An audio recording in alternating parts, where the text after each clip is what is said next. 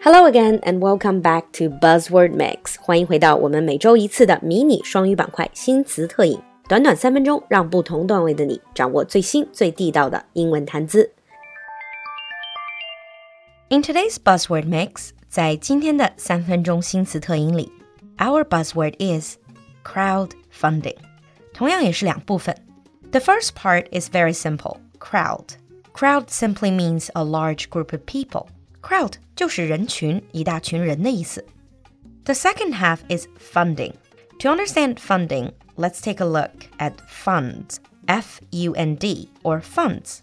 Fund or funds simply means money, capital. Funds 的意思就是经费。The verb is to fund something. It means to provide money to support something like an event or project. To fund something 指的就是为什么什么提供资金的意思。In English, you can also say to raise funds, 筹款. So back to the buzzword, crowdfunding. It simply means a large group of people providing money to support something. 听到这里，可能很多人就明白了，这就是近些年来非常流行的一个概念，叫做众筹。Crowdfunding is the practice of funding a project or venture by raising small amounts of money from a large number of people, typically via the internet. Crowdfunding 通常是通过网络，然后一大群人每个人出一小部分的钱来资助某一个项目或者是某一个事业。Crowdfunding is a form of crowdsourcing and alternative finance. Crowdfunding 它也是新型金融或者新型融资的一种形式。 Generally, now there are two types of crowdfunding. The first one is donation based. 第一种是捐款型的众筹. So basically, it's just you give some money and you don't expect anything in return. The second type is investment based crowdfunding. 第二种就是投资型的众筹. In this case, when the project is successful, you usually can get something in return.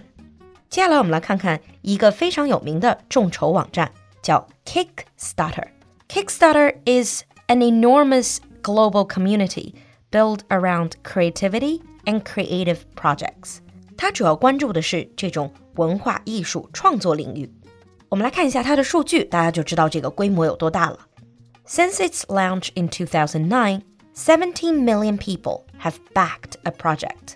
在它2009年上线之后， 至今为止是有超过一千七百万人次去资助了这些项目。Four point seven billion dollars has been pledged，认缴金额达到四十七亿美元。And one hundred seventy five thousand four hundred fifteen projects have been successfully funded。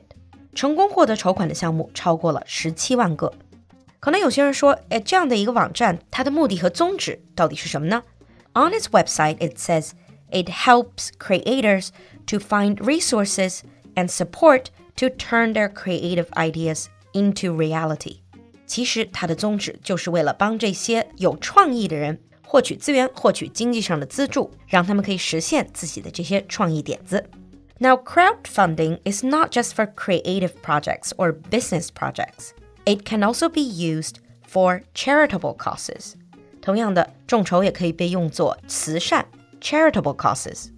On these crowdfunding sites for charitable causes, they help donors to quickly and conveniently find worthy causes to support.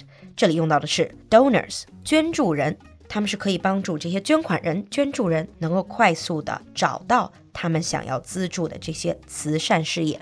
and now let's look at some sample sentences.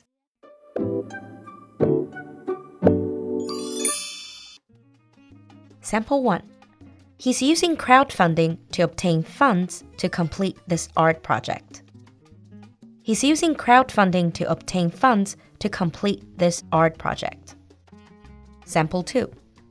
You need to know the basics before backing a crowdfunding project. You need to know the basics before backing a crowdfunding project. 你听懂了吗？赶快关注酒馆的微信公众号“ 露露的英文小酒馆”来获取更多扩展内容。So, do you think crowdfunding is a good idea? Have you ever made a donation on any of the crowdfunding sites? 期待你的分享，我们下期见。